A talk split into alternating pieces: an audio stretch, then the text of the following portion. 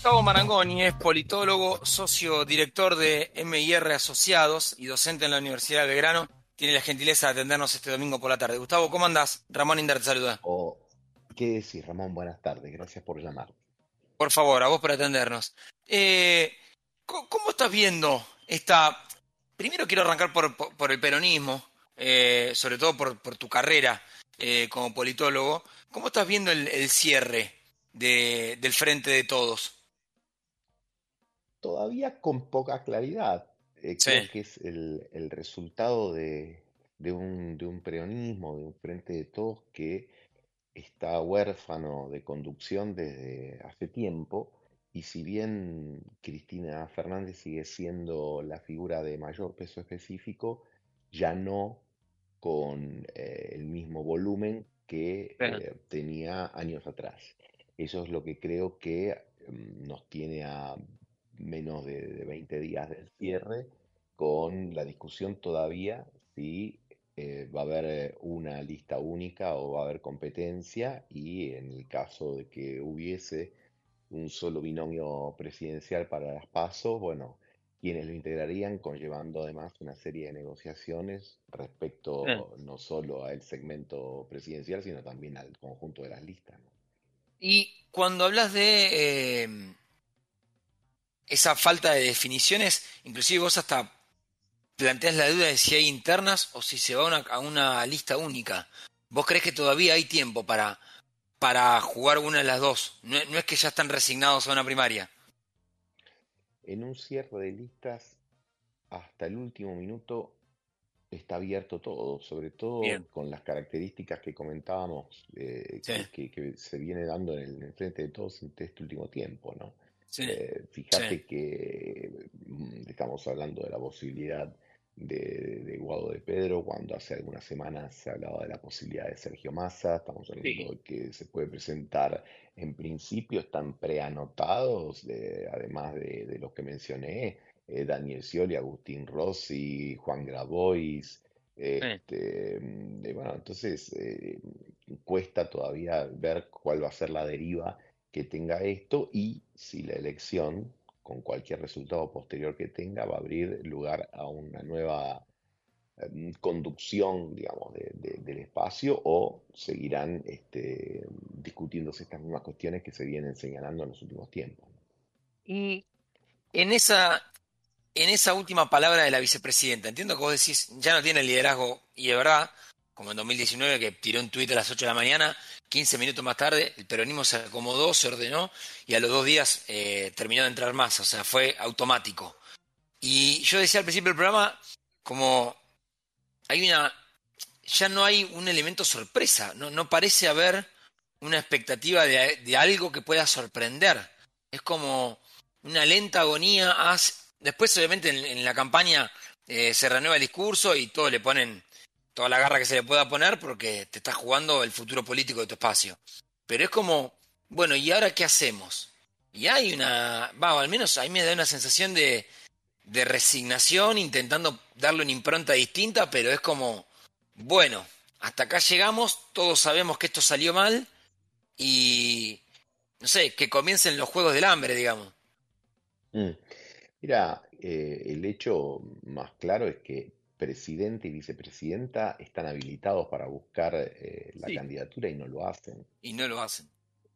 Entonces, eh, creo que esto ya de por sí es bastante elocuente. Eh, después desde allí tenemos todo tipo de idas, vueltas, declaraciones, muchos actores. Ahora en la semana hay una reunión de gobernadores, se supone que ellos tendrán su, su posición al respecto. Eh, podrán a lo mejor hacer una suerte de expresión de deseos o de sugerencia eh, respecto al, proceso electoral. ¿Oficial? ¿La imaginas oficial y pública? Sí, sí, sí, claro. Después, después en lo que, en lo que uno puede em, tener cierta expectativa es si es muy asertiva, es decir, si dice somos partidarios de X plan o lo, manejan con un lenguaje más edulcorado, pero yo creo que de esa reunión va a salir una, postura porque, eh, bueno, porque también son un actor muy relevante en la política en general, en el frente de todos en particular, teniendo en cuenta además que ya algunos de ellos han visto o han revalidado sus títulos y otros probablemente lo hagan en, las elecciones que, quedan para este mes y el mes que viene. Y estamos hablando con Gustavo Marangoni, politólogo, eh, socio director de MIR Asociados. Gustavo, y del otro lado, yo hoy también el comienzo del programa eh, marcaba que ya se habla con mucha fuerza, y es lo que seguramente mañana se toque en la Mesa Nacional de Juntos por el Cambio, esto de Schiaretti sí, Schiaretti no. Volver a las versiones que dejaron correr, tanto del PRO, del sector de la reta, como, como el propio Schiaretti, de una posible alianza. Eh, ¿Lo crees que, que es inteligente ese movimiento? ¿Que le haría crecer a la reta? ¿Que sería un paso en falso? Me parece que es una discusión que tiene dos niveles, un nivel estratégico y un nivel táctico, y después cada uno argumenta en función de sus intereses y de sus gustos. En nivel estratégico es una discusión que se da em, entre el qué y el cómo. Macri había escrito un segundo libro que se llamaba ¿Para qué? Y en ese libro él lo que planteaba era la necesidad de em, recuperar em, claridad conceptual para poder avanzar. Eh, estaba estableciendo el objetivo como una cuestión primaria antes que el camino. Eso lo diferencia de Horacio Rodríguez Larreta y de otros ah. sectores, por supuesto, pero de Horacio Rodríguez Larreta que dice, no, acá hay que preocuparse mucho por el cómo. Porque si vos tenés claro el qué, pero después, cuando llega el momento de gobernar, eh, empiezan las dificultades por el cómo, lo que él llama el consenso, el 70%, etcétera, te podés tener eh, los problemas que tuviste cuando fuiste gobierno. Así que esa discusión, digamos, que tienen el primer bando a Macri, a, Patricia Bullrich, eh, entre otros, es una discusión conceptual, pero también tiene estrictamente que ver con el tema de, bueno, si vos preservás la identidad ideológica, probablemente no querés este, ampliar demasiado. Y si vos eh, eh, enfatizás en el cómo, querés justamente em, sumar nuevos integrantes. Ahora, Patricia Bullrich lo dijo explícitamente, claro, como piensan que van a perder conmigo, quieren sumar nuevos socios a ver si pueden ganar. Y desde el otro lugar dicen, no, como vos en realidad querés ganar, aunque sea un poquito por el hecho de ganar, nosotros queremos aumentar la cantidad de, gente el, que el otro día en, el canal, en A24, Waldo Wolf decía, em, en un momento de eh, al aire, ¿no? Eh, me decía, yo ya jugué para ganar, como diciendo, yo ya, yo ya tuve ese discurso eh, quizás de chicana todo el tiempo. Me dice, yo ya jugué para ganar, pero después no pudimos gobernar. Me dice, yo ahora estoy jugando para gobernar.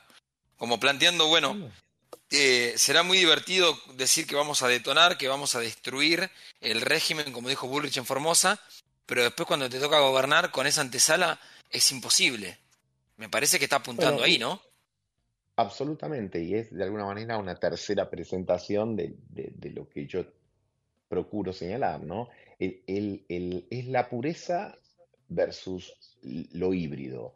Eh, hay algunos que dicen, no, no, tenemos que ser, cuanto más puros mejor, porque después hay que llevar adelante algo que va a ser muy intenso y hay que aguantar, etcétera. Y otros te dicen, no, mira, cuanto más híbrido y, más multicolor, mejor va a ser para gobernar un país que precisamente este, está muy dividido y que requiere de, mucho, de muchos puentes, de mucha fuerza.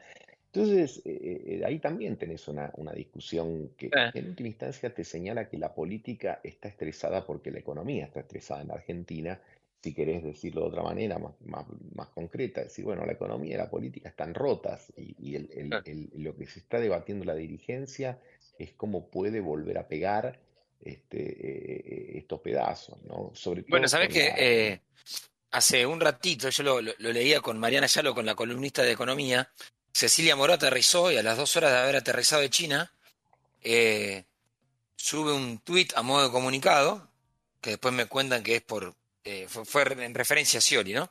Pero digo, el dato de aterrizaron hace dos horas y pone, da pena llegar y ver que propios extraños que generaron la crisis están acá jugando a los soldaditos mientras tendrían que estar cumpliendo sus obligaciones.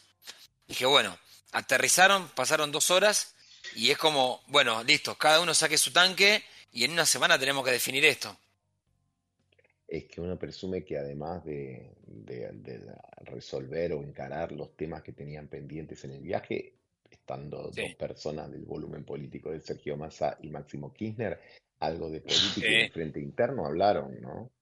¿Y tenés, ves margen para, para un más? Viste que le están poniendo mucha expectativa a esto de, mirá que está el Congreso del Frente Renovador y ahí vamos a decidir qué hacemos. Eh, yo no, es, cierto que puede pasar cualquier cosa, pero no veo margen como para un masa diciendo, eh, si hay internas yo me voy a otro lado, ¿no?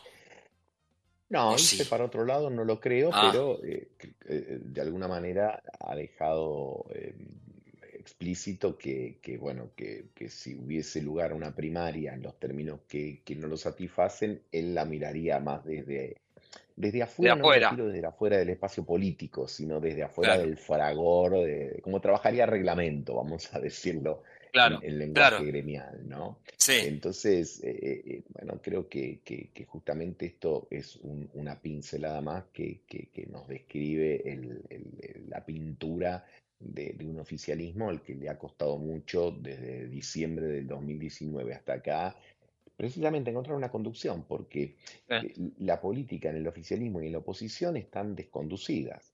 ¿Quién es el que tiene en, esta, en este momento, nada más que en este momento, menos problemas? Mi ley. Porque mi ley es mi ley.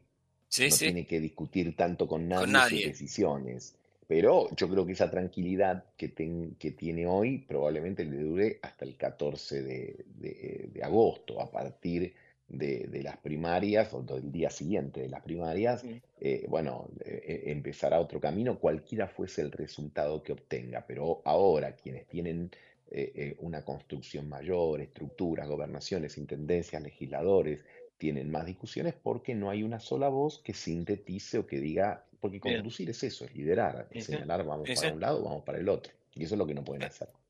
Gustavo, gracias eh, por, por habernos atendido y por tomarte el tiempo. Un fuerte abrazo, gracias a vos. Un abrazo grande. Gustavo Marangoni en De Lejos No Lo Ves. Ya nos vamos quedando sin tiempo, nos faltan seis minutos para las cinco de la tarde. Vamos a escuchar un poquito más de música eh, y ya seguimos, dale.